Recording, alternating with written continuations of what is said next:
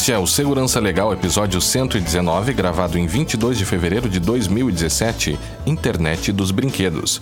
Neste episódio, comentaremos o recente caso alemão de banimento de uma boneca interativa. Segurança Legal, com Guilherme Goulart e Vinícius Serafim. Um oferecimento Brown Pipe Consultoria.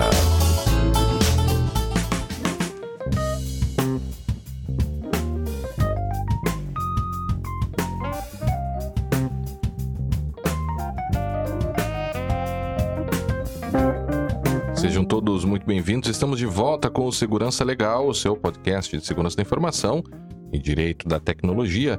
Eu sou Guilherme Goulart e aqui comigo está presencialmente desta vez Vinícius Serafim. Tudo bem, Vinícius? Como vai? Tudo jóia, Guilherme, né? Quem está presencialmente é você. É verdade. Ah, não, não. Eu, eu estou no teu. Exatamente. no- Diretamente dos estúdios Dos- do Segurança Legal aqui em Porto Alegre.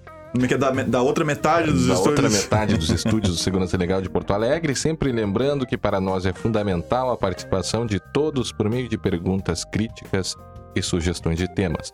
Para isso, estamos à disposição dos ouvintes pelo Twitter, eh, Facebook, Instagram, YouTube, iTunes, pelo e-mail.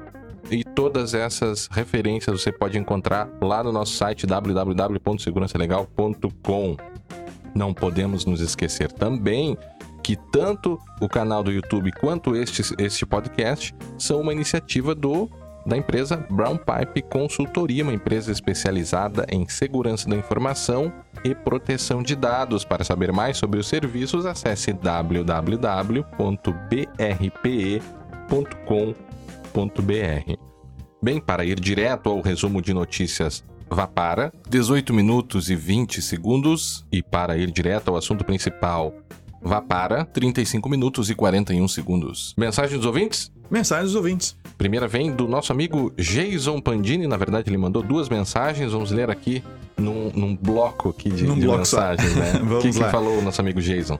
O Jason, falando do nosso episódio 117, é, Backdoor no WhatsApp, ele diz o seguinte: Vale lembrar também uma outra desvantagem sobre o Telegram: é que a criptografia ponta a ponta não é padrão. É É necessário iniciar um novo chat com contato na opção Novo Chat Secreto. Por outro lado, o problema da confiança no software do aplicativo é menor, já que o código-fonte está disponível para análise. Essa comparação que ele está fazendo entre o Telegram Isso. e o WhatsApp. né? Exatamente. Só vale lembrar, eh, só vale lembrar de não ativar o backup de mensagens no Google Drive que o aplicativo do WhatsApp oferece. Pelo menos para mim parece ser um tiro no pé, já que você terá uma forma de acessar as mesmas mensagens em texto plano. No backup. É, e sem contar o seguinte, mesmo que as mens- as mensagens estejam cifradas, tivessem cifradas na nesse backup, né?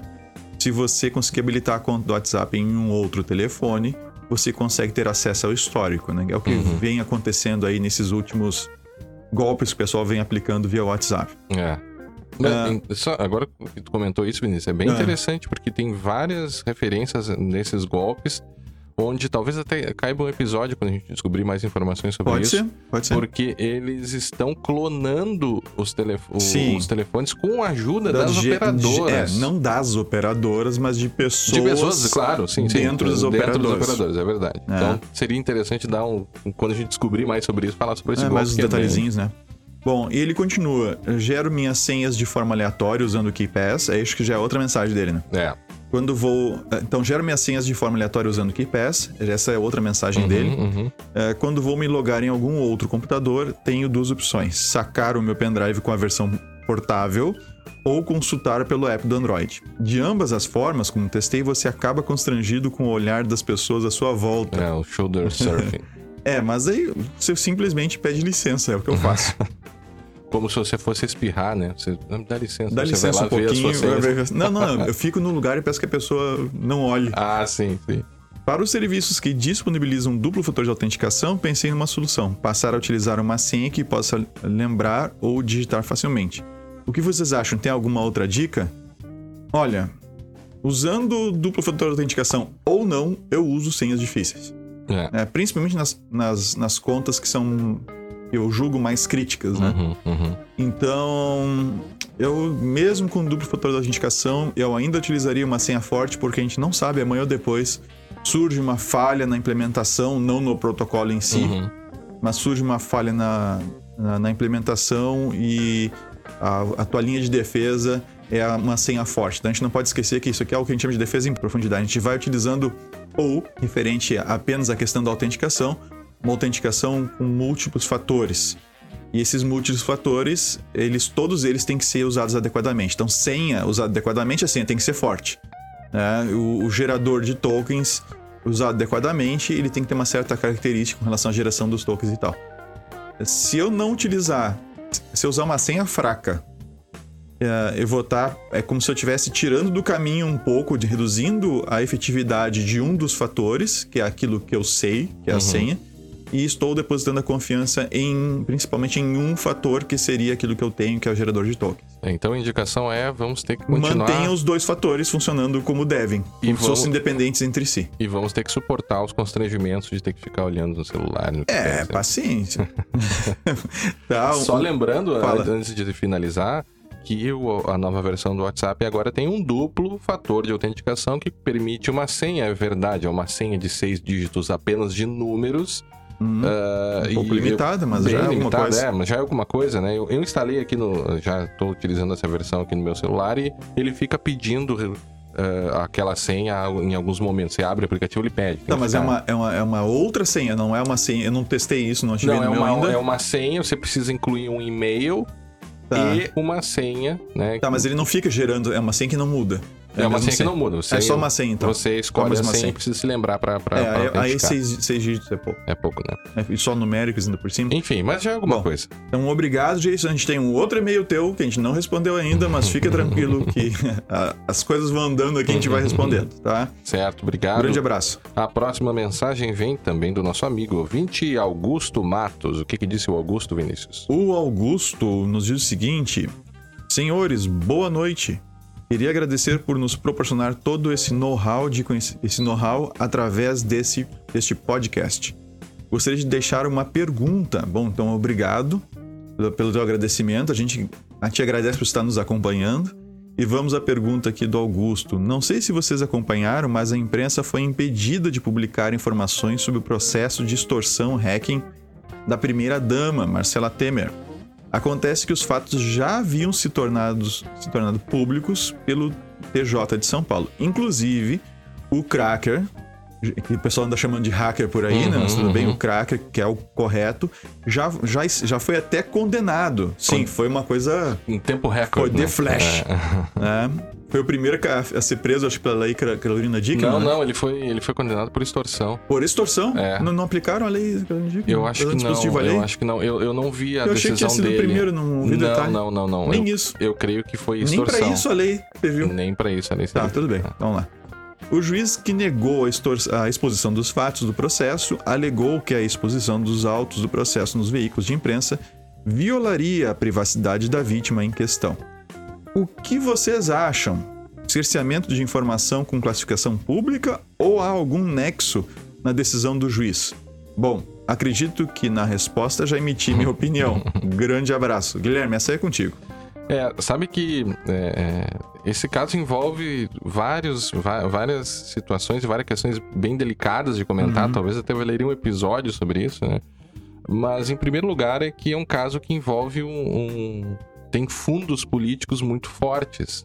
Né? E a gente sabe que, atualmente, eh, quase tudo tá, tem um componente político envolvido, e me parece que o componente político aqui eh, se sobrepôs a uma eventual justificativa de violação da privacidade e da intimidade da primeira-dama, porque em alguns desses diálogos o, o Cracker ele diria que teria uma prova né, contra o, presidente, enfim, me parece que essa foi a tônica. Né? Utilizou-se a desculpa da privacidade, mas a ideia era tentar afastar ali um eventual ou tentar censurar uma eventual denúncia política que haveria. Então esse é o primeiro, esse é o primeiro componente. É, essa mensagem do Augusto foi enviada no dia 13 e no dia 15 o Tribunal de Justiça do Distrito Federal dos Territórios reverteu a primeira decisão, né, ah, permitindo que se fizessem essas publicações, porque as publicações e o material era muito, era algo muito inocente, era ela inocente, né? Claro, quando você sofre um, um- um crime, uma extorsão, não é tão inocente, mas era algo que não, não me parece que não violava muito a sua privacidade. Ela era, era aparecia ela sendo extorquida pelo cracker e ela dizendo que não iria ceder, enfim, que ele era um criminoso e tal, até se comportando de uma maneira bem firme, né? Então, é, não, não haviam fotos, não existiam fotos, né? Não foram publicadas fotos dela em, em, em, íntimas, nem nada disso. Era só esse diálogo. Eles invocaram, invocaram né, a defesa da, da primeira-dama né, nessa... Ou melhor, os advogados da primeira-dama nessa decisão invocaram o marco civil da internet, sim se aplicaria, porque daí você tem, né, em qualquer publicação na internet, você sempre vai ter esse componente da privacidade, da proteção uhum. da honra que precisa ser observado. Mas eles invocaram a Lei Carolina Dickmann, que foi a lei que atualizou o Código Penal para incluir o crime de invasão de dispositivo informático. E, sobretudo, os telejornais da Globo, né, eu vi muito no, na Globo News isso, eles disseram né, que re reproduziram uma mensagem dizendo que a defesa da primeira-dama disse que a lei Carolina Dickmann protege a privacidade na internet. Isso não foi uma incorreção da, da, dessas manifestações, porque é, se protege a privacidade, protege de forma indireta, porque é uma lei penal que pune a invasão de dispositivo informático. Você pode ter a invasão de dispositivo informático, mesmo sem a violação da privacidade de ninguém, invasão de uma empresa, né? Uhum. Então, me parece que utilizaram a lei Carolina Dickmann, que é uma, uma, uma, lei que, que tipifica um crime, de forma incorreta. Não se aplica ao caso, não tem relação com o caso. É, uma outra coisa é que essas mensagens elas estavam em um inquérito policial, inquérito este público. Ou seja, é, há essa coisa de achar, ah, o inquérito é público, tudo que estiver no inquérito pode ser publicado na internet. Nem sempre é assim. No caso dela, a gente tem que observar também do presidente que, como são pessoas públicas, a proteção da sua privacidade ela é um pouco reduzida. Eles ainda têm privacidade, né, do, dos seus atos mais particulares, mas essas questões uh, que envolvem, que se ligam mais com as suas funções públicas, elas uh, não são tão cobertas assim pela, pelo direito de privacidade. Então, é diferente a privacidade de uma pessoa pública, é diferente de uma, uma, de uma pessoa comum, normal, que não tem cargo, que não é uma primeira dama ou coisas desse gênero. É, sobre a coisa do inquérito ser público, é interessante porque há algumas decisões em que, mesmo o inquérito público, a publicação de informações do inquérito poderiam causar dano às pessoas. Não estou dizendo que esse é o caso, né? Mas uh, eu lembro de uma situação em que houve um inquérito envolvendo um acidente de trânsito, onde neste inquérito haviam fotos das pessoas mortas, em situações assim bem né, terríveis. E alguém publicou essas fotos que estavam no inquérito. Veja, o inquérito é público. Certo. Mas a, a, a, publicar aquilo, mesmo sendo público, poderia causar dano às pessoas. Então, aí nós temos vários, vários problemas, né? Liberdade de expressão por um lado, proteção da privacidade e da intimidade do outro, mas me parece que o Tribunal de Justiça do Distrito Federal acertou, liberou a publicação e ficou no fim aí uma sensação de que a coisa foi muito mais política do que, né, o fundamento foi muito mais político do que outra coisa. É difícil, né? Ah, é, Resumir, é, é, é complexo. Mas enfim, obrigado aí pela pergunta, Augusto, e continue sempre conosco. Bem, a próxima mensagem vem do nosso ouvinte Fábio Correia, que mandou uma mensagem por e-mail. O que, que disse o Fábio Vinícius? O Fábio nos diz o seguinte: Boa tarde, Guilherme e Vinícius. Primeiramente, gostaria de dizer que recentemente achei o podcast da Segurança Legal, onde o, e o mesmo é sensacional. Obrigado, Fábio. Parabéns pelo trabalho realizado de muita informação com qualidade. Continuem sempre trazendo assuntos polêmicos, atualidades e boas práticas. Atualmente trabalho com TI desde 2001 e na área de infraestrutura já há nove anos. Curso uma pós-graduação em segurança da informação. Minha pergunta é sobre a área de forense computacional e perícia digital. Esta área é promissora? Sabe onde consigo informações sobre vagas de trabalho? Não encontrei muitas informações sobre o mercado e valores. Pergunto porque estou pensando em mudar a minha pós para a mesma. Muito obrigado pelo apoio, parabéns pelo excelente trabalho. Obrigado. Bom, Fábio, te respondo de uma maneira rápida, né? Primeiro, você você pode atuar no ambiente público ou privado. Né? Se você quiser atuar no ambiente público, você vai ter que procurar algum concurso e tal, né? Entrar, de repente, na Polícia Federal, uh, na própria Polícia Civil, onde tem. Uh, uh, existem algumas delegacias especializadas nisso. Sim. A questão de, da perícia e forense digital. Sim, você, vai trabalhar com crimes realmente isso, no você, âmbito judicial mesmo. Isso, você tem institutos de perícia. né, nos quais você pode atuar nessa área. E no meio privado, né, que é o que eu imagino que é o que você está nesse momento procurando, você tem uh, há empresas que são especializadas na forense, há empresas que utilizam a forense como parte do seu trabalho. Por exemplo, eu e o Guilherme aqui na, na Brown Pipe, a gente faz uso de forense uh, para não como um foco, mas quando a gente precisa em razão de algum outro trabalho que nós estamos realizando. Uh, e você vai encontrar diversos grupos na internet. Uh, então, eu não sei que você é de. Ele não colocou que de onde que ele era, né? Não. É, sim, por exemplo, aqui em Porto Alegre existe um, um, grupo que é o POASEC, lá tem muita gente que saca de forense, que é. gosta de forense. E que você inclusive poderia, delegados, né? Inclusive delegados, é. você poderia trocar informações com eles. Então seria interessante você procurar onde você está localizado, na sua região, uhum. no seu estado.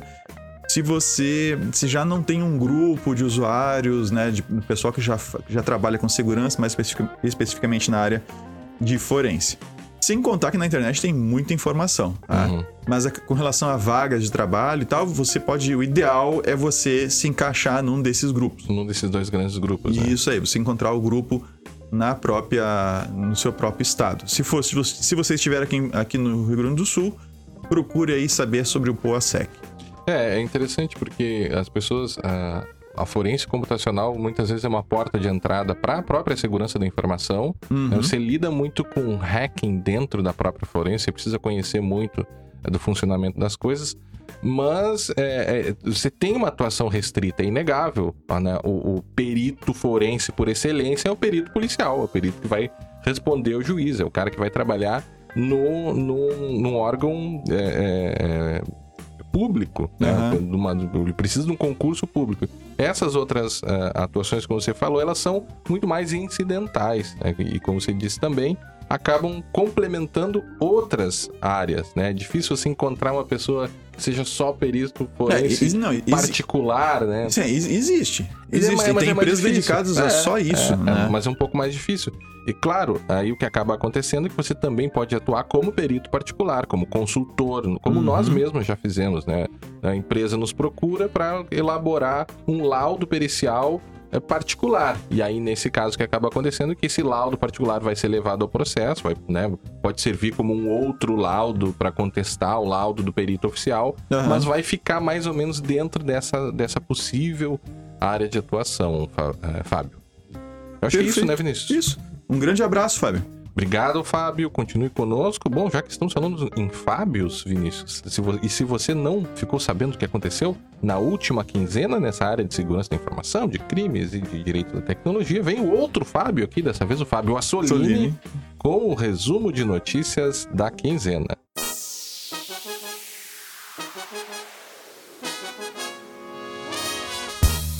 Resumo de notícias com Fábio Assolini.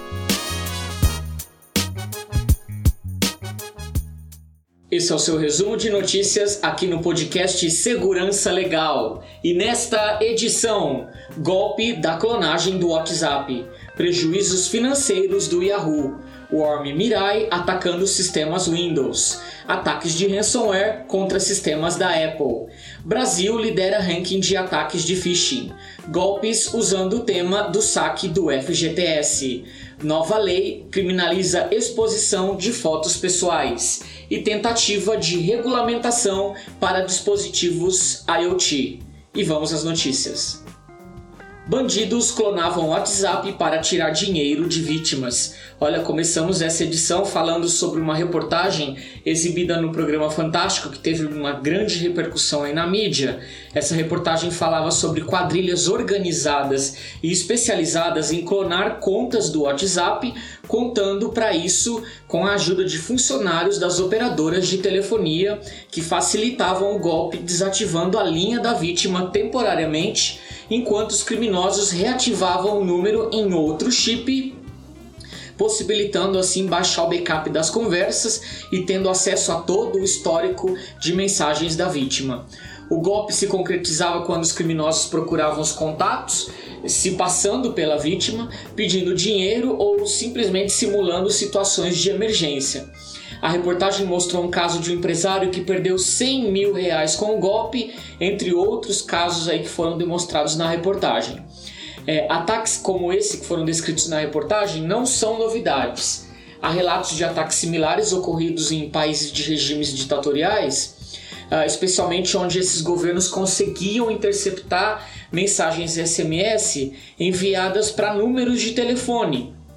Esses números aí seriam usados para ativar as contas em programas como Telegram, WhatsApp, sendo usados aí como fator de dupla autenticação. A boa notícia é que já existe uma proteção contra esse tipo de ataque que foi ah, disponibilizada pelo WhatsApp alguns dias antes da publicação da reportagem no Fantástico. É, o WhatsApp liberou aí um novo recurso no programa que é uma senha uh, numa espécie de dupla autenticação, que na verdade se trata de uma senha que você configura para ter acesso às suas mensagens, inclusive ao seu backup.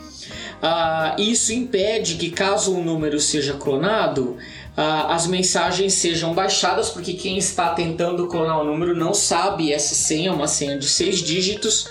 Uh, e na falta dessa senha, então, é impossível completar o processo e fazer com que o ataque se complete. Né? Então, para quem não viu essa reportagem, eu vou deixar o link lá no nosso site. E para quem ainda não ativou a dupla autenticação no WhatsApp, nós sugerimos que você o faça imediatamente.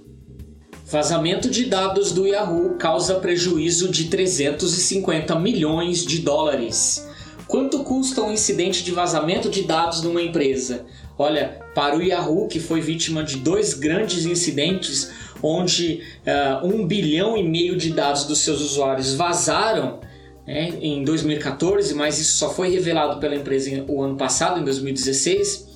Esses dois incidentes custaram cerca de 350 milhões de dólares, valor esse que será abatido do valor a ser pago pelo seu comprador. Como nós sabemos, o Yahoo estava à venda, né? E o comprador que fechou o negócio foi a operadora americana Verizon, que também é dona da América Online. Ah, depois que a Verizon tomou conhecimento desses incidentes, eles devem pagar um valor menor pelo valor que havia sido acordado. Ah, o valor a ser pago é pela compra de 4,4 bilhões de dólares um valor inferior a 350 milhões de dólares, porque o Yahoo escondeu esses vazamentos, inclusive da Verizon. Né? Esse acordo deve ser fechado no próximo trimestre e esse acordo também deve marcar a saída da CEO da empresa, que é a Marissa Mayer. E você, ouvinte, conhece alguma empresa brasileira vítima de vazamentos de dados que tenham sofrido tal impacto financeiro? Olha, tem muitas por aí que nós sequer sabemos. 20% dos e-mails enviados em 2016 disseminavam ransomware. Olha, sabemos que uma das formas prediletas aí de disseminação de ransomware são mensagens de e-mail com arquivos anexos, arquivos maliciosos em anexo, né? Uma pesquisa divulgada pela Kaspersky revelou que em 2016 20% de todos os e-mails circulantes no mundo é, tinham ransomware, né? Anexo a essas mensagens. Ah, nós sabemos que existem filtros nos servidores de e-mail eh, criados para bloquear anexos maliciosos. Claro que os criminosos sabem disso e por isso eles investem em formatos de arquivos que geralmente não são bloqueados, como arquivos PDF, arquivos do Microsoft Office, arquivos com macros maliciosas, ou ainda eles exploram formatos pouco conhecidos, mas que são potencialmente maliciosos, como arquivos XML ou ainda arquivos do Microsoft Publish. A pesquisa revelou ainda que cerca de 50% de todo o tráfego de e-mail em 2016 foi considerado spam. Esse índice já chegou a 85% em anos anteriores e o Brasil respondeu por 4% de todo esse spam circulante no ano de 2016, ficando aí na sexta posição no ranking global, o que é ótimo porque em anos anteriores o Brasil chegou a liderar esse ranking dos países que mais emitem spam no mundo. A coisa mudou bastante depois que o Nick BR orientou os provedores brasileiros a gerenciarem melhor a porta 25 para envio de e-mails, né? Essa campanha deu bastante resultado e o número de spam enviado a partir de IPs brasileiros caiu bastante. Novo ransomware afeta sistemas da Apple. Olha, ainda falando sobre ransomware, é, a fabricante de antivírus E7 divulgou hoje a descoberta de uma nova família de ransomware que afeta as plataformas da Apple, especialmente o sistema macOS. Claro que nossos ouvintes não caíram no conto do vigário que que a Apple diz que não existem vírus para Mac, né? Essa história é fruto do marketing distorcido da Apple. Ah, esse novo ransomware, que foi chamado de File Coder, ele era distribuído em torrents, se apresentava aos usuários como um crack para o Adobe Premiere e para o Microsoft Office for Mac, ou seja, esse ataque está relacionado à pirataria de software comercial. É importante registrar que esse não é o primeiro ransomware a afetar a, a plataforma macOS. O ano passado nós tivemos dois incidentes desse tipo. Um deles era o Keyranger, que ele era distribuído junto com um software de baixar torrent, o Transmission. Uh, e o outro incidente era uma prova de conceito que foi desenvolvido por um brasileiro. O ransomware era chamado de Maboia. Uh, esse novo ransomware ele pede um resgate de 0,25 bitcoins, o que dá em torno de 500 reais. Mas a notícia ruim é que a criptografia usada pelo ransomware é impossível de ser decifrada e como esse ransomware não tem nenhuma comunicação com o CIC, mesmo que a vítima venha pagar o resgate, a recuperação dos arquivos é impossível de ser feita. Tá aí, portanto, uh, por isso mais um motivo que nós sempre recomendamos que as vítimas não paguem os resgates de ransomware. Para quem quiser saber mais detalhes sobre essa praga, eu vou deixar um link lá no nosso site. Brasil é o país mais atacado por phishing no mundo. Olha, e ainda falando sobre rankings, o Brasil liderou outro ranking aí bastante desagradável. Em 2016, nós fomos o país mais afetado por ataques de phishing a nível global, de acordo com dados da Kaspersky. O país liderou o ranking aí com 27% dos usuários sendo atacados por pelo menos um phishing em 2016. Esse ranking segue aí com a China em segundo lugar, com 22% dos seus usuários atacados, e a Austrália em terceiro, com 20%. Entre os setores mais afetados pelos ataques de phishing estão, claro, o setor bancário, que lidera o ranking com 25% desses ataques, seguido por portais de internet com 24%, sistemas de pagamento com 12%, redes sociais 11% e varejistas online com 10%. Nós sabemos que os fichas brasileiros estão entre os mais criativos e os mais ativos do mundo. Hoje é impressionante a quantidade de ataques de phishing que nós vemos todos os dias afetando muitos setores da economia, usando os temas mais variados possível, possíveis, como os, o que nós vamos comentar na próxima notícia. Criminosos espalham vírus com e-mail falso sobre saque do FGTS. Olha, ainda nesse tema de phishing, é claro que os criminosos brasileiros não iriam deixar essa passar essa oportunidade de fazer ataques com o tema do saque do FGTS, que nós sabemos tem sido aí bastante divulgado, bastante noticiado na imprensa, e nós sabemos que muitas pessoas têm direito a esse dinheiro extra e estão aí interessadas no assunto, né? Segundo uma pesquisa divulgada pela I7, mensagens maliciosas já estão sendo disseminadas desde o mês passado. Uma delas a informava sobre o calendário dos saques, né, quando esse calendário ainda nem havia sido publicado pela Caixa. O e-mail enviado pelos criminosos parte de um servidor sem qualquer relação com a Caixa Econômica Federal e a praga, uma vez executada, ela é, instalava um trojão bancário no, no, computador da vítima e roubava dados aí de nove instituições bancárias brasileiras. Para isso, o vírus instalado nesse golpe ele monitorava o acesso do usuário a essas instituições e exibia páginas falsas que enviavam os dados bancários da vítima diretamente para, para os bandidos. Né? Outros ataques que nós temos encontrados nesses últimos dias usam sites falsos, ofertando aí a possibilidade de transferir o valor do, do FGTS diretamente para a conta bancária. Eu sei que os nossos ouvintes são experientes nessa área e raramente serão vítimas de um ataque como esse. Olha, mas vale o alerta. Eu convido todos vocês a compartilharem essa notícia com seus amigos, com seus parentes que não trabalham ou que não entendem tanto de informática e que assim elas possam não ser vítimas uh, desse tipo de ataque que eu acredito vai pegar muita gente. O link da notícia, como sempre, vai estar lá em nosso site. Exposição de fotos íntimas na internet pode dar cadeia no Brasil. Olha, o plenário da Câmara dos Deputados aprovou um novo projeto de lei, o 555-13 do deputado João Arruda, que modifica a famosa Lei Maria da Penha.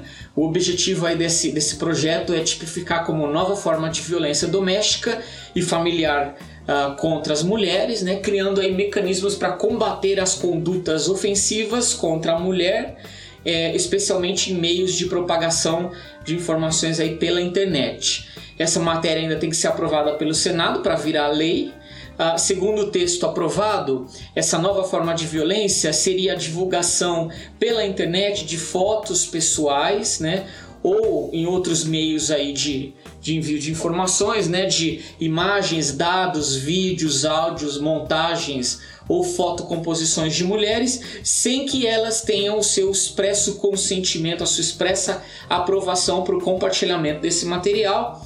Ah, lembrando aí que esse material precisava ser obtido, uh, precisa ser obtido em âmbito de relações domésticas, né, relações uh, pessoais, né, o autor do projeto, o deputado, ele disse que o objetivo dessa lei é fazer com que fazer justiça com as mulheres que são violentadas aí com a divulgação de imagens uh, ou de uh, momentos da sua intimidade, criminalizando então essa prática. Para quem quiser saber mais detalhes sobre esse projeto, eu vou deixar o link no nosso site. O Worm Mirai afeta sistemas Windows. Olha quem está de volta, é o Worm Mirai, dessa vez com novidades é, agora ele tem um novo componente que é capaz de infectar computadores e servidores e também dispositivos rodando Windows. Uh, uma nova pesquisa divulgou aí que cerca de 500 sistemas no mundo já estão infectados com a versão Windows do Worm e algumas infecções são aqui no Brasil. É, nossos ouvintes devem se lembrar aí que o código Mirai ele é especializado em infectar dispositivos IoT, dispositivos conectados e vulneráveis, né, geralmente esses dispositivos rodam uma versão embarcada do Linux uh, e esses dispositivos têm sido usados em ataques de DDoS. Agora, com a versão Windows, computadores e servidores também poderão ser infectados e adicionados à botnet do Mirai. É, esse código malicioso ele foi desenvolvido por chineses e de acordo com a Kaspersky que divulgou essa pesquisa, ele é mais avançado do que a sua versão para o Linux. Uh, nós sabemos que isso já era esperado porque no final do ano passado o código-fonte do Mirai se tornou público e, claro, isso facilita o aparecimento de cópias ou de variantes do Mirai. É interessante notar também que essa versão do Windows, essa versão Windows do Worm, ela possui a funcionalidade de fazer ataques de força bruta em dispositivos IoT que estejam conectados a computadores Windows fazendo aí com que essa nova versão do ARM também possa afetar esses dispositivos, especialmente câmeras, gravadores de vídeo que usem a USSH ou algum outro protocolo de comunicação. Nós sabemos que essa história ainda vai ter muitos capítulos pela frente. Uh, é, não vai terminar nisso, teremos muito mais ataques, ouviremos falar mais vezes aí do Mirai. E eu queria perguntar para os nossos ouvintes como estão os seus dispositivos IoT na sua casa. Estão protegidos? Bruce Schneier inicia campanha pela regulamentação de dispositivos IoT. E para terminar aqui nossas notícias, ainda falando sobre a internet das coisas e a sua insegurança, o famoso criptógrafo Bruce Schneier tem convocado a indústria de segurança, a indústria de hardware, software e as empresas de segurança para criarem uma autorregulamentação é, para regulamentar esse monte de dispositivo IoT aí conectado, antes que os governos tentem fazer uma regulamentação de maneira errada ou que os ataques se tornem muito piores do que os que nós temos visto aí com a botnet Mirai. O Bruce Schneier, que agora trabalha na IBM, ele disse na sua apresentação no evento da RSA, que ocorreu alguns dias atrás lá em São Francisco, ele alertou que, abre aspas, é, uma coisa é quando uma botnet ataca um site como o Reddit, é, outra coisa é essa mesma botnet atacando o termostato da sua casa durante o inverno rigoroso. Precisamos agir antes que os computadores matem as pessoas, pois haverão sérias consequências. Fecha aspas. É, o Bruce Schneier ainda apresentou um guideline, né, um, uma lista de boas práticas de segurança que ele recomenda que esses fabricantes adotem mas ele afirmou que infelizmente a maioria desses fabricantes segue indiferente aos problemas, né? é, presentes nos seus dispositivos, eles não, não estão nem aí. E o Bruce ainda defendeu com urgência a criação de uma agência para regulamentar esse novo mercado. Nós sabemos que a insegurança dos dispositivos IoT hoje é muito grande, é gritante, e que no caso de alguns fabricantes, a melhor coisa a fazer com os modelos é jogar o dispositivo fora e trocar por um outro mais seguro, pois para muitas falhas não há sequer correção, né? A quantidade e a variedade de dispositivos vulneráveis vão desde carros até mesmo bonecas para as crianças. Mas olha, quem vai contar esses detalhes para vocês não serei eu, mas sim o Vinícius e o Guilherme na continuação do programa. Muito obrigado por sua atenção. Voltamos a nos falar na próxima edição.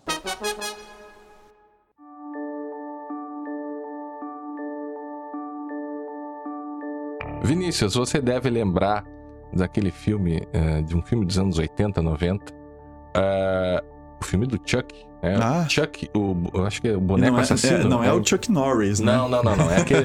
O Chuck, Chuck é aquele. O boneco assassino. O boneco assassino. Acho que esse é o título. Procura pra nós o título em português, mas acho que é Chuck, boneco assassino. E é um filme bem, bem é, popular aí dos anos 90, enfim, um filme de terror, onde um um, o boneco passa a matar as pessoas, enfim, passa a se comportar. É, é um assassino, quem, quem lembra, é um é. assassino, que, na, que ele, ele, é morto, por um, tá sendo perseguido, ele morre na perseguição, Isso. e ele transfere, transfere a, a, a alma, dele. o espírito dele, não sei o que, que ele transferiu ali, é. para dentro do boneco, do e aí boneco. a coisa começa a acontecer. E aí o boneco começa a matar. Isso, e mais tarde o boneco procura uma noiva. Procura uma noiva que é a noiva do Chuck, eu não lembro, a gente não foi tão a fundo assim, né? Na mitologia do Chuck. Mas o fato é que, por mais absurdo que pareça, o, o Chuck, o boneco Chuck, ele, ele se comporta de uma maneira inesperada. Né? E bem. Sim. De uma maneira inesperada, bem inconveniente, porque ele mata as pessoas. Né? Os, a questão que nós vamos tratar hoje trata também de, um, de uma boneca que passa a se comportar de uma maneira inesperada, que passa a fazer coisas que os seus donos não esperavam que ela poderia estar fazendo. Só que de uma forma um pouco mais é, complicada, porque o Chuck ainda mostra o que ele está fazendo, né? Essa boneca ela é mais silenciosa. Não, não, não, mas, o, problema, mas né? o Chuck ele consegue se disfarçar de boneca normal também. É, né? Ele é. fica paradinho lá. É, e né? a gente quase deu o nome desse episódio A Noiva do Chuck. É, mas a gente achou que causa... seria. Né, é que muito... não, não, daria muito. Não é. daria, deixaria claro sobre o que a gente estaria é. falando, a gente não, não colocou esse título. Sabe, por um outro aspecto aqui interessante é que a questão dos robôs na nossa vida. E cada vez mais os robôs vão fazer parte das, das, nossas, né, das nossas rotinas. Hoje uhum. a gente já tem o Tesla, que é um robô que nos leva para os lugares, né? o carro, o carro Tesla. Tesla. A gente já tem os robôs em fábricas já há muitos anos, né? A questão da robotização das fábricas. A gente começa já a ter a utilização de robôs em forças policiais e em forças militares com os drones. Né? Uma coisa que deve vir mais adiante é o uso de robôs em hotéis, restaurantes, para fazer tarefas caseiras. Na medicina já é uma realidade. E isso passa a entrar agora a robótica passa a entrar agora também no mundo dos brinquedos. Não é algo tão novo assim, já uhum. tanto que a gente já está falando de uma boneca que, se não me engano, é de 2014, né?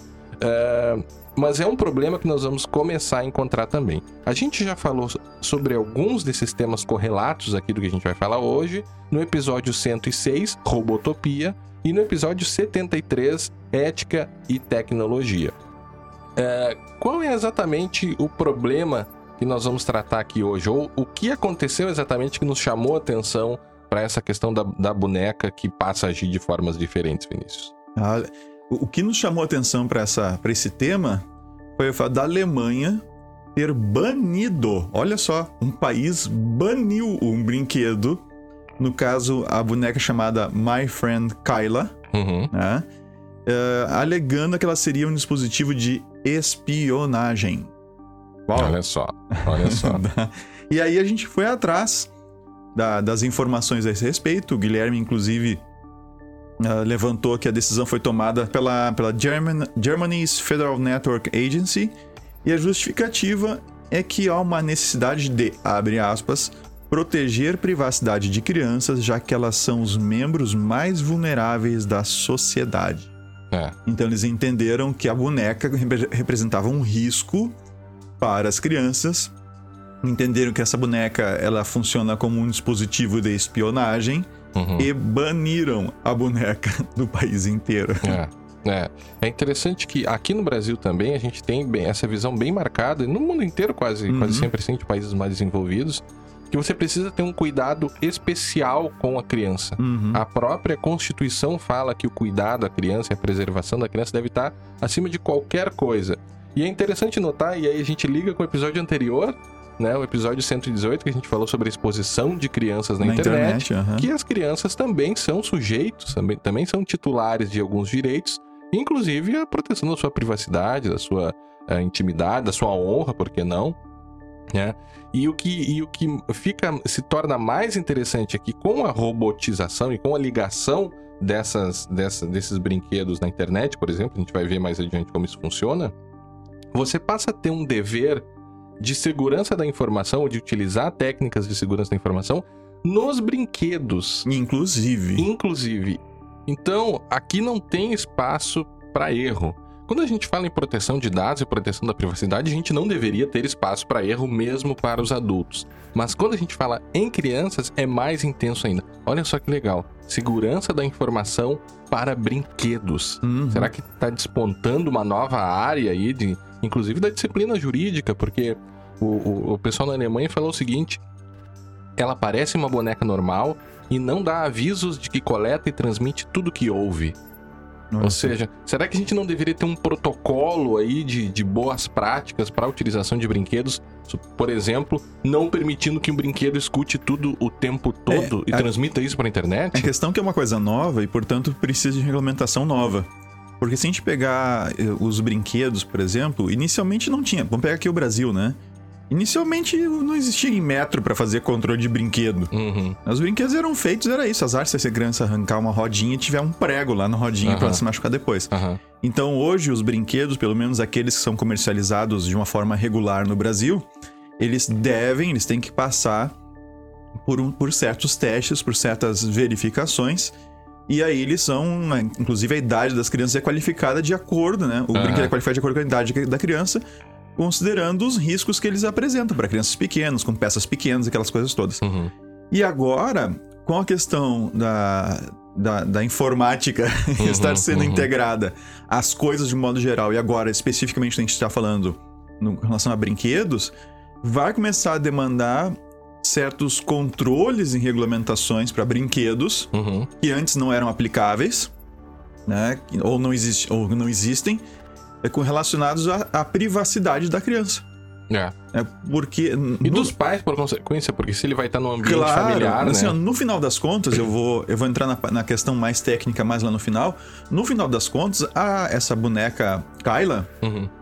Ela é só uma caixa de som com microfone, só que no formato de uma boneca. Uhum. Uhum. É. É um, né, o, o detalhe é que é um, ela é direcionada para crianças.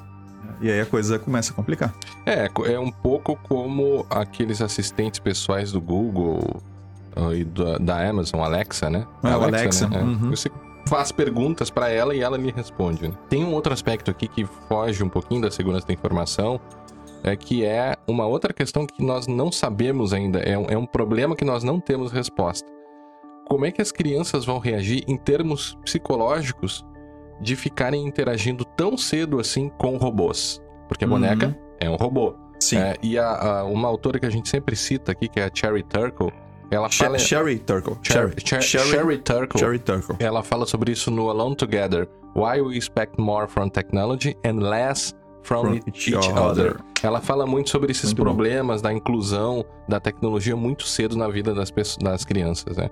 É, e uma outra questão é que esse tipo de robô em específico, ao contrário, sei lá, de um drone que vai lá e joga bombas, ou de um carro que leva as pessoas para os lugares, Sim. né? ou de um, de um robô que constrói eh, coisas dentro de uma fábrica. Esse, há uma classificação para esses robôs que seriam os social robots, ou os robôs sociais. Uhum. Inclusive, eu peguei essa referência aqui no livro Robot Law, que a gente já comentou aqui em outro episódio, é, um no capítulo escrito pela Kate Darling. Ela diz, explicando o que é um robô social. É um agente autônomo e fisicamente incorporado que se comunica e interage com humanos em um nível social. Ela diz também que eles se comunicam através de pistas sociais comportamento baseado em aprendizado adaptativo e simula vários estados emocionais. Tudo isso entre aspas, né? Uhum. Em momentos agora em que o plágio passa a ser mais evidente, a gente tem que ter bastante cuidado, né? Quando faz outras referências assim.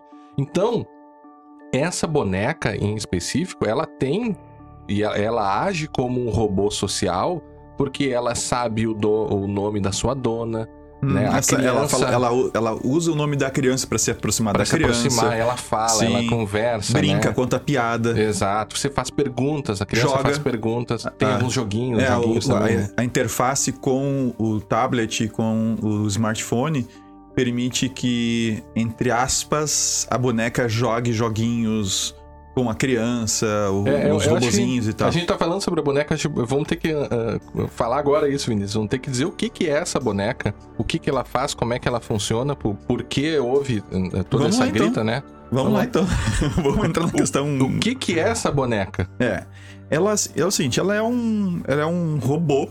Na verdade, a boneca Kyla e a, a outra boneca, a Carla, a Carla foi banida, mas Kyla. a Kyla, Aham. mas entrou no estudo também a Hello Barbie. Uhum. né?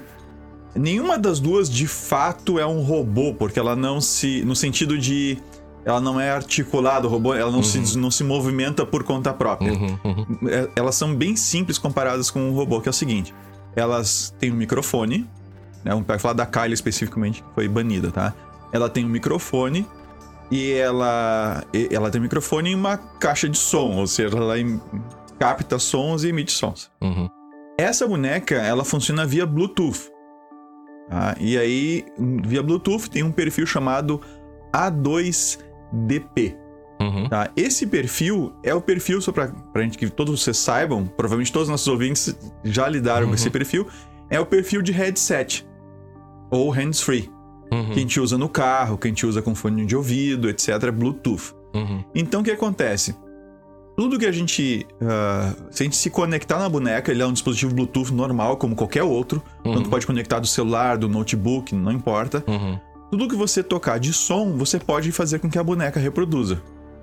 Pena que a gente não consegue, a gente não, não, não Não deu nem comprou, tempo. não tem a boneca. né? A gente não tem a boneca. É, a gente teve que mudar um pouquinho algumas coisas, a gente não conseguiu assim de última hora ir atrás uma boneca pra Uhum, testar e tal. uhum. Mas dentro daquilo que a gente viu do relatório técnico e de como a boneca funciona na internet, você pode sim tocar música na boneca. tá? Porque ela é um headset.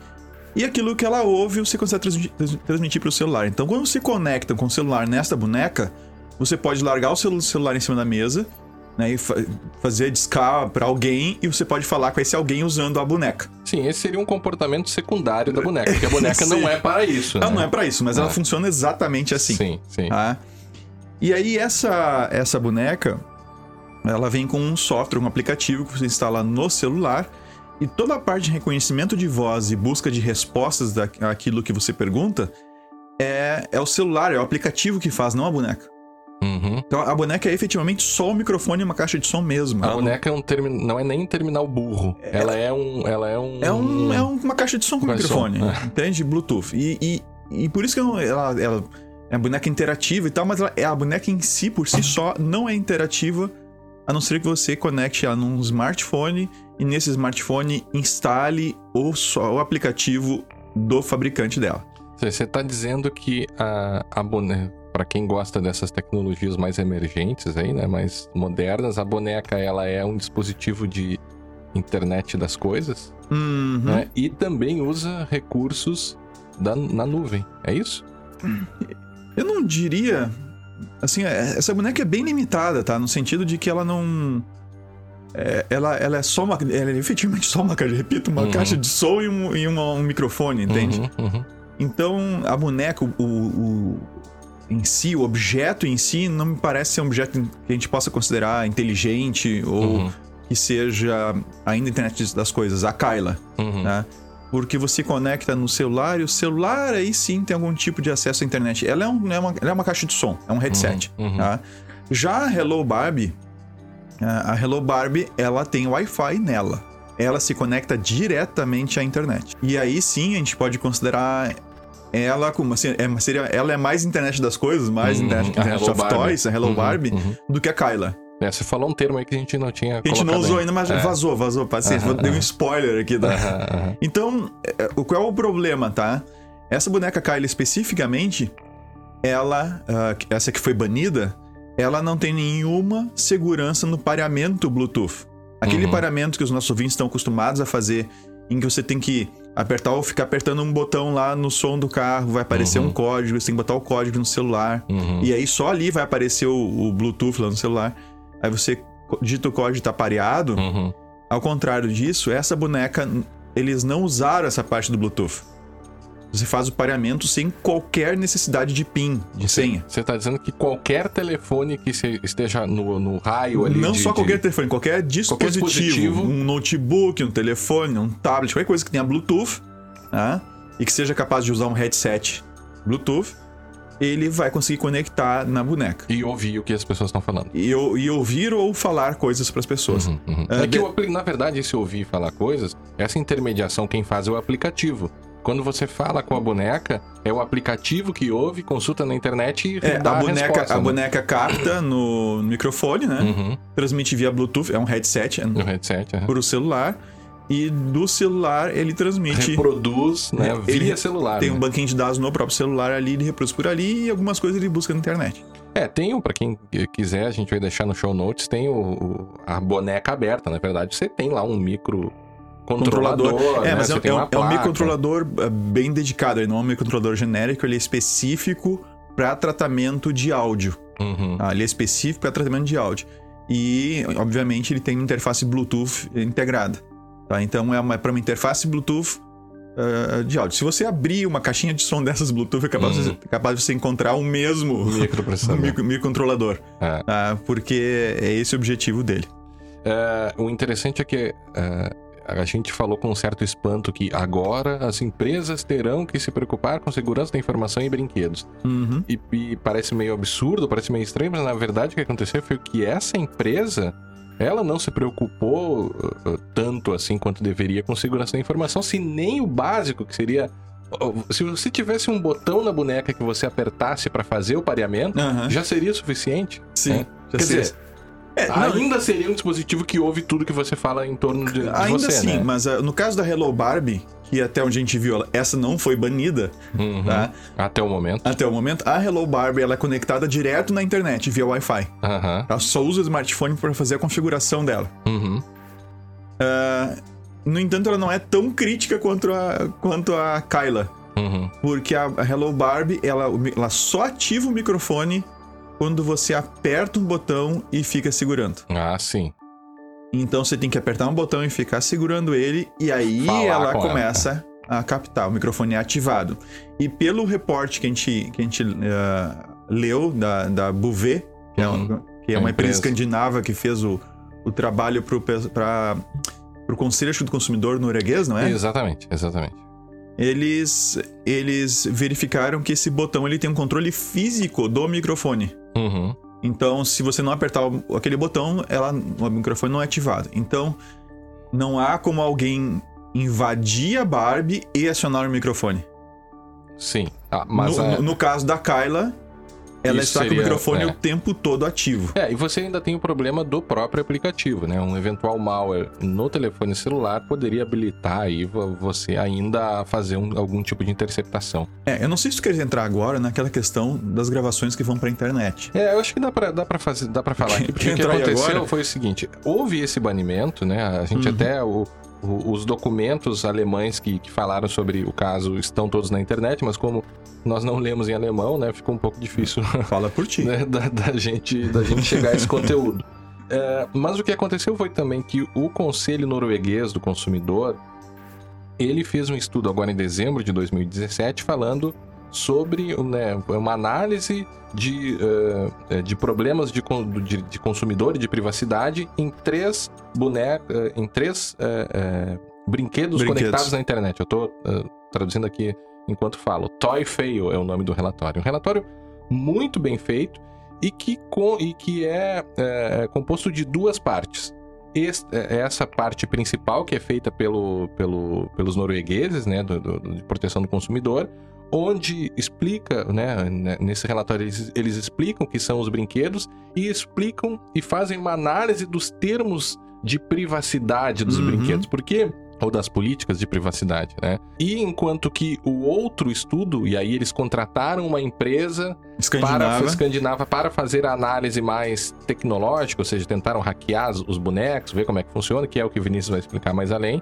Então, eh, são dois relatórios que tratam sobre o mesmo problema, e, eh, ou seja, são duas coisas: o banimento na Alemanha e esse relatório feito pelos noruegueses que a gente E este relatório dividido aqui. em duas partes. dividido em duas partes. Parte das políticas e a parte técnica, dos- Técnica. O, dos o brinquedos. mais interessante aqui, eu comentei, a gente comentou isso, Vinícius, lá no Robotopia, né, Hum. e até em palestras eu falei isso, que com a robotização, por exemplo, dos carros, o seu carro passa a ter uma política de privacidade. Ou seja, não, ou não deveria ter, né? é, é, não tem. Os carros da, da GM aqui no Brasil têm, de fato, Aham. aquele sistema MyLink, porque ele, você grava, você fala e ele recolhe dados pessoais. Sim. O MyLink recolhe dados sobre onde você vai. Então há necessidade de uma política de privacidade que de fato existe. Ou seja, aquele problema de você não ter tempo de ler e nem conseguir ler todas as políticas de privacidade, ele vai se ampliar, por exemplo, com a internet das coisas. Uhum. Porque não são, agora não é mais só a política de privacidade de todos os sites e de todos os aplicativos que você usa. Agora as coisas também terão políticas de privacidade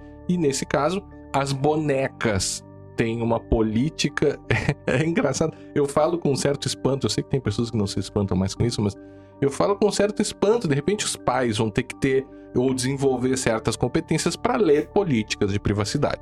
Ou seja, não vão fazê-lo porque Não já não fazer, fazem com é. nada, nem mesmo com os celulares que eles, e com os aplicativos que, pras- eles dão para as crianças. Que dão para as crianças, que é Exatamente. problema. Porque se fosse só para eles nem, que nem- tivessem. nem a política do Face, pessoal. velho. É. Cria o Face por filho, nem. É, Uma coisa interessante é que, inclusive sabendo disso, as legislações ao redor do mundo, né, de proteção de dados, eles estabelecem alguns princípios, né, minimização de dados, né, o controle de propósito, ou seja, você, eh, se você recolhe um dado para um determinado propósito, você não pode utilizar para outros, ou se você recolhe para uma determinada finalidade, não pode para outro, ou ainda ah, as pessoas que utilizam aquele dispositivo, elas têm que ter uma, né, uma confiança de que aqueles dados não vão ser utilizados também para outras, ou ainda, aquele dispositivo não pode recolher dados em excesso. Então, tendo isso em vista, tendo esses princípios todos de proteção de dados em vista, esse relatório fez uma análise das políticas e levantou coisas bem interessantes. Eu diria muitíssimo interessantes. A primeira delas é que as políticas de privacidade eh, permitem que os. Ou seja, eles dizem que são recolhidos dados dessa interação entre boneca e criança Uhum. e da interação também entre o aplicativo e o, o telefone Isso. celular, porque é o pai que vai instalar o aplicativo. Enfim, você, Uhum. você tem dois polos aí de recolhimento de dados. E eles permitem que esses dados recolhidos sejam utilizados para finalidades de marketing. E o pior, eles conseguiram notar na análise que fizeram nas bonecas que a boneca incentivaria certos produtos comerciais, que aqui no Brasil a gente chamaria de propaganda velada. É o próprio Uhum. Código de Defesa do Então, Consumidor. Só pra dar um exemplo, a boneca poderia dizer assim: e vontade de assistir um filme da Disney. Disney. É, é, de fato foi o, o- o- Ela fez exatamente isso. Ela dizia que gostava, reportagem, é uma outra reportagem que a gente leu, dizia que a boneca adorava os filmes da Disney, A Pequena Sereia. Aham. E aí eles descobriram que o aplicativo, a empresa que faz o aplicativo que se comunica com a boneca, tem um acordo com a Disney. O mais Não, absurdo... achei que a boneca realmente gostasse gostava, né? aí. O mas não. mais absurdo disso, me parece, é que não é só você pegar dados e utilizar para finalidades comerciais para crianças muito pequenas. É você fazer um product placement, é você fazer uma propaganda velada, Uhum. uma propaganda escondida em um brinquedo para que esse brinquedo sugira para a criança que ela deva consumir certas coisas. Sim, por exemplo, um chocolate não não tem nada pra uma empresa. Ah, eu É queria uma- tanto comer um, daí fala lá o É, nome do chocolate. Isso, isso eu, eu não sei se. A gente Uhum. não sabe se isso aconteceu ainda. O, o problema aqui é uma porta que se abre para que uso. brinquedos passem a sugestionar os filhos das pessoas. Aqui no Brasil, isso seria de uma ilegalidade brutal, porque a gente tem controles do, do Código Brasileiro de Autorregulamentação Publicitária do CONAR, Aham. E a gente tem também uma resolução do Conanda uh, de 2014 que praticamente proíbe a publicidade infantil. Né? Pra, praticamente hoje a publicidade direcionada a crianças, brinquedinhos e músicas e sons e desenhozinhos sugerindo que as crianças comprem coisas é vedada no Brasil. Aham. Porque a criança tem uma vulnerabilidade da sua própria natureza que ela não tem condições de distinguir o que, que é realidade, o que, que é propaganda, o que, que é sugestão. Na verdade, mal a gente tem, às vezes, né? Os adultos também, dependendo, né? Mas você não faz isso com criança. Isso é de uma maldade. sabe? Você percebe? É de uma é sacanagem. uma questão ética, né? é uma, É de uma sacanagem você colocar algo dentro da. É, é, é- é demais. É colocar, colocar é um algo demais. dentro do quarto de uma criança que você pode usar para. E a criança eventualmente vai confiar, tem os aspectos psicológicos que a gente ainda não sabe como agora, essa relação agora, se a gente dá, tá falando de né? uma boneca, tá? Sim, A gente não pode esquecer que os pais dão celulares, smartphones e computadores para as crianças. é. É e verdade. é, é um instrumento muito mais poderoso do que uma boneca. Sem dúvida. Que, que por enquanto é apenas uma É. caixa de som. Mas há uma tendência de que você dê ah, a boneca para uma criança menor. Ou seja, Sim. mais vulnerável ainda. Mas é que não, que não usa ainda, não é capaz de usar É. ainda. Se bem que tem crianças tão novinhas que. Ontem nós, nós fomos num restaurante e havia um casal com uma criança que não tinha mais do que dois, um ano e meio, talvez, com o celular. Enquanto os pais jantavam, ela ficou mexendo no celular o tempo inteiro. É, É. muito mais fácil você dar um celular pra criança do que fica ficar ali, com ela Claro, cuidando. no jantar. Exatamente. É. Bom. É, bem, então a gente já comentou aqui que a boneca tem uma política de privacidade. Essa política é muito genérica e vaga. E veja, é- esse, é- esse é um comportamento, é uma situação muito comum em grande parte das políticas dos aplicativos. né?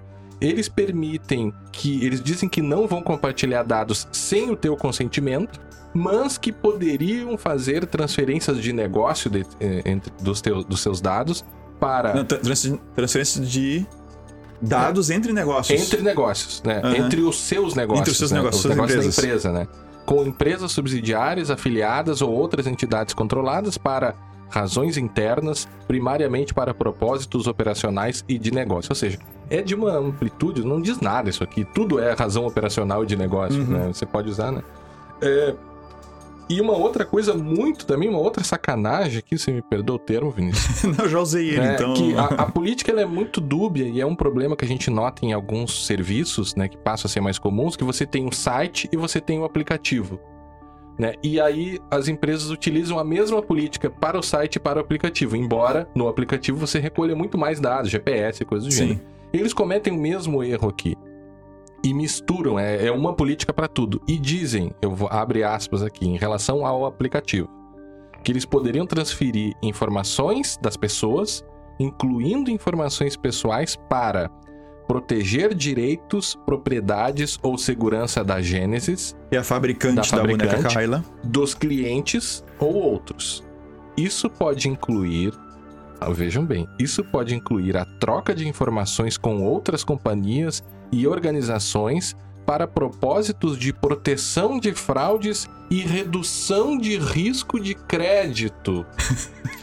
E aí, de repente, a gente está falando sobre aqui no Brasil, por exemplo, né, em cadastro positivo, em cadastro Aham. negativo, em, em ah, todo aquele Score problema. de crédito. Score de crédito que foi pro STJ e o STJ permitiu, né, com uma certa. Eu até escrevi um artigo criticando isso. Permitiu com uma certa, eu diria, liberdade, desde que não fira os direitos das pessoas. É, mas é, uma, mas é uma coisa tão obscura.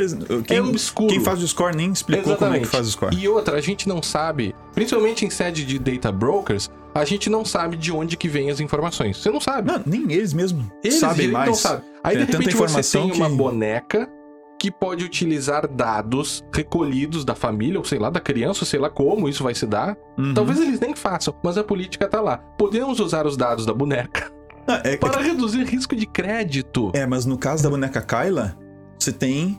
A, a boneca em si é só uma caixa de som. É, Sim, um, é um fone sim. de ouvido em forma de Sim, boneca. Assim. Tá? O, o aplicativo no celular pode fazer, inclusive a gente está desenvolvendo um trabalho nessa. A gente está atualmente trabalhando num sim, projeto nessa, sim. nessa, nessa mesma linha. Nessa linha. Que é verificar o que, que os aplicativos estão coletando e enviando. Sim. Porque isso já acontece hoje nos aplicativos gratuitos que você instala no seu Aham. celular, né? Que é de graça, né? Mas- só que não, Uhum, uhum. porque você paga as suas informações. E, e como essa boneca exige um aplicativo instalado no celular, a mesma coisa, ou seja, é um aplicativo que você tem que dar certas permissões para ele funcionar. Uhum. E esse aplicativo vai poder pegar não só as tuas gravações, mas informações no teu próprio celular. Uhum. Ah, Se o celular for roteado, então nem se fala das possibilidades Uhum. né, do, do, do que, que o, o aplicativo poderia estar fazendo. No caso da boneca Hello Barbie, ela sim é um, é um internet das coisas. Eu considero ela Aham. mais internet das coisas que a Kyla. Uhum. Porque- A Kyla seria um dispositivo de entrada e saída. Isso, exatamente. exatamente. Um dispositivo de I.O. lá. do- é. A Hello Barbie, ela tem mais recursos ali. Ela tem uma interface Wi-Fi, ela pode se conectar na, via uma rede sem fio diretamente à internet. Ela ganha um IP? A boneca tem um IP? Sim, tem IP, tem- ela, ela se conecta diretamente à internet Ah. e a boneca funciona como um terminal da internet, ou seja, ela acessa a internet. Sim, tem uma camada TCP lá. Isso, uma TCP, TCP, implementada e tal. Então, aí já é mais internet das coisas. é. Uhum, Aí, sim, essa Hello Barbie é um pouco mais complicada nesse sentido. uhum. No caso da Kyla, algumas coisas param no aplicativo. Algumas né, são reconhecidas pelo, pelo aplicativo e fica ali. No caso da Hello Barbie, tudo, absolutamente tudo que você fala para ela, vai, é gravado por ela e transmitido via Wi-Fi para um servidor do fabricante ou de uma Uhum. empresa associada ao fabricante que faz o reconhecimento de voz, faz a coleta das informações na internet, então responde perguntas e tal, e responde para ela. Uhum. Tá? E transmite de volta para a boneca. Ah, lembrando que o mesmo fabricante da Kyla tem um robô chamado IQ, Uhum. que faz a mesma coisa. É a, bu- é a Kyla, só que vestido de. Para meninos. para meninos. A Kyla para tá? meninos. Tá é. bom que o robô se mexe, tá? Ah, o robô anda e se sacode um pouco. Aham. A boneca não só O- fa. sabe que né, esse- nesse esse mesmo relatório norueguês eles comentam também no aspecto de sexismo aqui, porque a boneca ela falaria sobre cozinhar, sobre não sei o que, princesas e tal, enquanto que o boneco da mesma fabricante, O robô, o robô, né, Aí é ele robô teria um- um- o tom dele seria mais falar sobre coisas científicas e Isso, tal, é, ou inclusive, inclusive a Também. voz do robô é masculina. é, você tem essa coisa assim, pô, então para as meninas é cozinhar e para os meninos é uma coisa mais científica. Não, mas, eu te, mas eu te dou um exemplo bem trivial. A gente conversava sobre isso antes. Eu fui comprar um conjunto de panelas para um menino Uhum. né? Porque ele gosta, ele gosta de cozinhar com os pais, gosta, ou seja, Uhum. ele vê as- os pais cozinhando, ele quer cozinhar também. Aham. E a gente foi procurar para dar de presente. A gente não achou um conjunto de panelas eh, que não fosse rosa, Sim, porque porque cozinhar é coisa, é de, coisa de mulher. Enfim. Bom, esse é um outro potencial problema aqui que a gente ainda teria.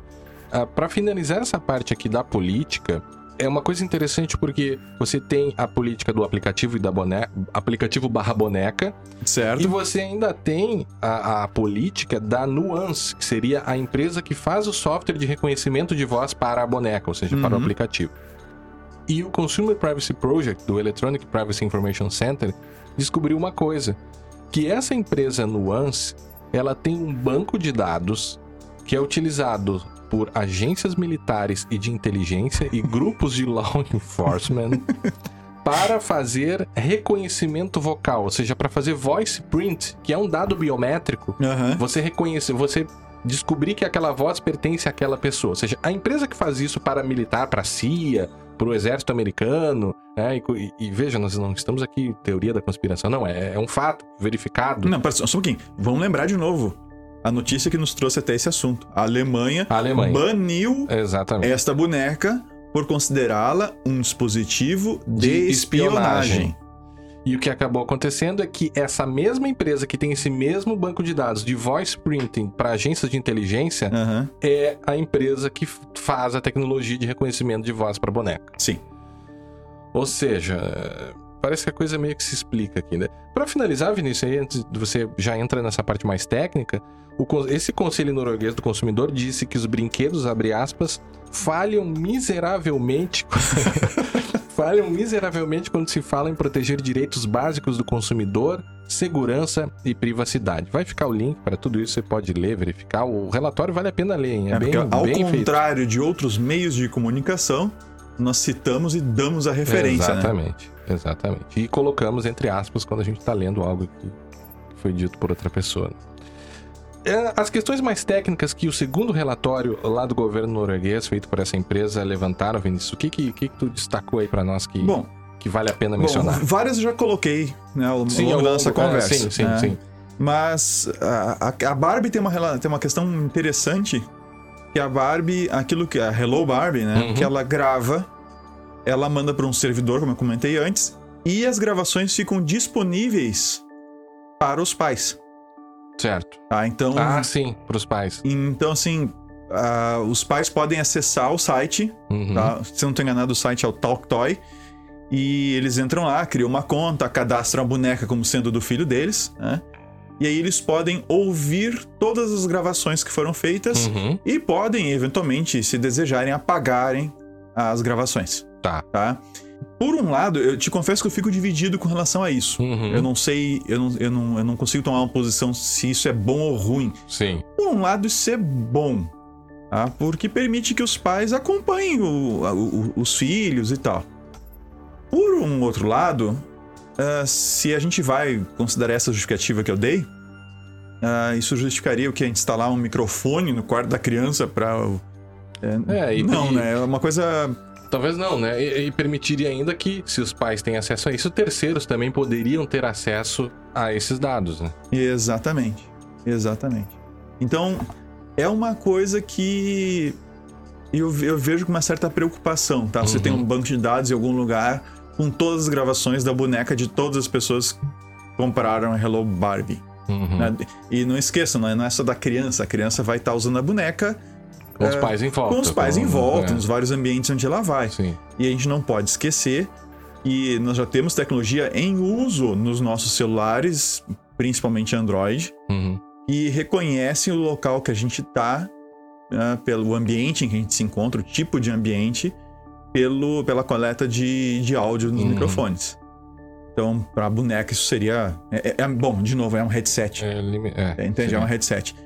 Então, eu Seria vejo, simples, né? eu vejo com alguma preocupação isso. tá? A gente não pode esquecer que os nossos carros também usam os nossos, as centrais de entre- entretenimento, porque hoje não é mais um rádio, não mais Não, vou dizer que é um rádio com computador, Bluetooth, é. é um computador que tem ali no carro. Ele, ele também implementa esse A2DP, Uhum. ah, que é esse profile de Bluetooth. A proteção que a gente tem ali é o fato de ter um pin, tem que apertar um botão para estar Uhum. pareando e ter um pin para parear, tá? Uhum. Mas existem dispositivos, e eu sei disso por experiência própria, prática própria. Uhum. né? eu tenho alguns, ah, algumas antenas Bluetooth um pouco maiores do que o normal, Uhum. a- até algumas que eu mesmo adaptei. E eu fico escaneando os carros que passam na frente Sim. do escritório ou, Sim, lá de casa. Sim, sim. E eu encontro muitos e muitos veículos. E olha que é uma, onde eu moro sim. é uma cidade pequena, então tem muito menos trânsito que uma cidade, uma cidade como Porto Alegre, por exemplo, Sim, como sim. São Paulo. E eu encontro inúmeros e inúmeros veículos com sistemas de entretenimento, com ah, o Bluetooth ativado, visíveis Uhum. e que usam pins ou códigos padronizados pelo fabricante. Uhum. Então vocês poderiam se conectar nesses carros e acionar o acionar o A2DP. Sim, mas a pessoa precisaria lá no carro. Não, alguns não. Tá? Tem, tem alguns softwares para fazer, pra fazer isso. Aham. Alguns carros você consegue parear, conectar, sem você tem o código e tal, ele tá ativo o tempo todo. E você consegue ouvir o que tá acontecendo no carro e, se quiser, falar com a pessoa que tá dentro, tá dentro do carro. É, e tem um outro aspecto aí da, da boneca, você vai ficar carregando, né? A criança vai ficar carregando essa boneca por aí, a Hello Barbie, que é mais inteligente, né? Aham. Mas você ainda tem a possibilidade de é, escanear é, o, o scan do Wi-Fi saber que alguma Hello Barbie passou por ali. Ou Sem seja, dúvida. A criança chega no shopping e o shopping vai conseguir, ó, tem tantas crianças aqui com Consegue Hello saber Barbie. que ela tem uma Hello Barbie. Entrou uma criança com Hello Barbie aqui na sua loja. Qual é o perfil dessa Aham, família que tem a exatamente. Hello Barbie? Exatamente. E você tem, no caso da Kyla, que ela é Bluetooth, basta, ela não, ela não fica. Você ligou ela, pra quem tá acostumado a usar Bluetooth, né? A gente vai lá, tem que. Pra, pra parear, tem que fazer o. Sim, dispositivo ficar tecladinho, visível. Tecladinho. Aperta no botão do tecladinho. Isso. Fica visível e conecta. A boneca Kylie, Kyla, Kyla. a banida pela Alemanha, Uhum. quando você liga ela, ela aciona o Bluetooth e fica com o Bluetooth ativado o tempo todo. Os pesquisadores lá deixaram ela ligar por 30 minutos para testar e ela ficou 30 minutos com o Bluetooth ativado. E nesses 30 minutos, se, se não tiver nenhum aparelho conectado nela, Você poderia conectar. qualquer um que esteja consiga enviar um sinal até ela consegue se conectar. Tá? O alcance eh, com o celular e com a boneca sem usar nenhuma antena especial, nada, é cerca de 10 metros, segundo eles levantaram, para um aparelho que, vai se conectar pela primeira vez. Uhum. E eles conseguiram voltar a se reconectar com a boneca até 20 metros, ou seja, com o celular, com o aparelho que já tinha se conectado previamente Uhum. com a boneca em um Sim. momento ante- anterior. Seria num prédio ali de alguns andares, você no térreo conseguiria conectar no É, boneco. uns dois andares aí você conseguiria passar, isso lembrando com o celular apenas, tá? Uhum, Se sim, você usar antena. um dongle, né, um, Uhum. um adaptador uh, uh, Bluetooth, um computador com classe 1, por exemplo, que vai até 100 metros, Uhum. você teria uma chance ainda de conseguir uma distância bem maior. Sabe que, é, e eu já vou finalizando aqui, Vinícius, é, é, é interessante notar a questão das políticas, é interessante notar que os dados recolhidos vão ser usados para publicidade comportamental. A gente gravou um vídeo, eh, Vinícius, no, no, blog, no, No vlog. No, No vlog. vlog. É até difícil lembrar. No canal do Segurança Legal, onde eu comentava algumas questões que o que você está fazendo com seus dados. E entre as questões eu comentei Imagine se desde cedo os dados das suas, dos seus filhos fossem mapeados e o que eles fazem, o que eles dizem. Pois é, é por meio de situações como essa que aquela situação que eu comentei lá no vídeo, de forma hipotética, eh, acontece. E talvez seja interessante a gente pensar que nem tudo que a tecnologia permite, e essa é uma opinião bem pessoal, nem tudo que a tecnologia permite você deve entrar de cabeça naquilo, né? Eu creio que é, é, é, digitalizar demais essa relação com crianças muito pequenas num primeiro momento e ainda com esse risco de monitoramento, de vigilância, não me parece que seja um bom negócio. Eu acho que é bom a gente ainda deixar crianças brincando aí com brinquedos mais, né, handmade, coisas mais, né, que, que, que estimulam aí a, a, a imaginação e coisas desse gênero e não tirar tanto assim desde tão cedo e expondo as crianças assim a, a riscos de violação de dados de vigilância e por aí vai. Eu fico por aqui, Vinícius. É, eu concluo dizendo que com essa. Com a, com a internet das coisas avançando, que na verdade significa a gente integrar computadores a coisas que antes não tinham computadores, Uhum. ah, e conectar esses computadores à internet, ou seja, a gente fa- estabelecer cada vez mais terminais espalhados na nossa casa, terminais de internet espalhados na nossa casa, terminais Uhum. dis- disfarçados de lâmpada, de cortina, de televisão, Uhum. de agora de boneca, de brinquedos, né? Uhum. A gente vai ver cada vez mais questões sendo levantadas nesse, nesse com relação à privacidade, com relação à segurança dessas informações. E eu acredito, eu acredito que a gente vai ver, eu não, não é a minha área, né, a questão Uhum. ah, ah, de legislação, mas eu acredito que a gente vai ver aí no futuro leis, novas leis, novas regulamentações sendo criadas para conseguir tratar essas questões no que diz respeito aos brinquedos, no que diz respeito a essas coisas novas, essa novidade, então a gente são- tem que ver como é que se vai trabalhar com isso Uhum. e quais serão as responsabilidades ah, que vão cair no colo dos fabricantes com relação a isso. Uhum. Ah, até, até muita gente começar a morrer com, em acidentes de carro, os fabricantes não eram obrigados a seguir certos padrões de segurança uhum. que foram criados depois. A mesma coisa acon- aconteceu com a indústria da aviação. Pa- as normas estavam sendo implementadas à medida que as coisas vão, vão, vão acontecendo e vão sendo investi- investigados incidentes. Eu acredito que a gente vai ver mas muito disso nos próximos anos, em razão dessa, É. dessa ubiquidade né, da, um agravante, da internet. Né? Você tem um agravante aí que essas empresas, em via de regra, são grandes empresas com grande poder de barganha, com grande poder com, de lobby, É, mas é, faz parte, né, a gente tá- ele faz parte do jogo. pra- A, É, a indústria é. da aviação tem um grande poder de lobby, mas sem dúvida nenhuma, quando cai um avião, eles. as- os governos, as, as instituições né, relacionadas ao ICAO e aos, e aos governos, elas são obrigadas. Elas investigam e investigam pesado essas companhias. Então, Uhum. apesar do poder econômico que possui. Uhum. Então, uma vez que a coisa ganha uma certa importância, há uma preocupação com relação a isso, o governo começa a agir. A exemplo do que fez a Alemanha com relação à boneca. Ou Certo. seja, pro- o governo alemão, mais uma vez, encerra minha fala falando, Uhum. repetindo isso. O governo alemão, ah, ele baniu, baniu do país uma boneca que é apenas uma caixa de som. É um marco com microfone É um marco, né? por considerá-la um dispositivo de espionagem. É um marco. É um marco. Vamos Vamos ver. deixar, vamos deixar no show notes todas essas referências. Eu lembrei agora, Vinícius, eu tenho um artigo que eu escrevi eh, eh, num grupo de pesquisa que eu mantenho no Sezuca sobre publicidade infantil. Eu vou deixar também esse, esse Ah, artigo lá perfeito. para quem quiser, o pessoal do direito que quiser ir um pouco mais a fundo nisso, pode eh, ver algumas dessas referências lá desse artigo. Esperamos que tenha sido útil, esperamos que vocês tenham gostado e nos encontramos agora no episódio 120 120. do podcast 120. Segurança Legal. Até a próxima. Até a próxima.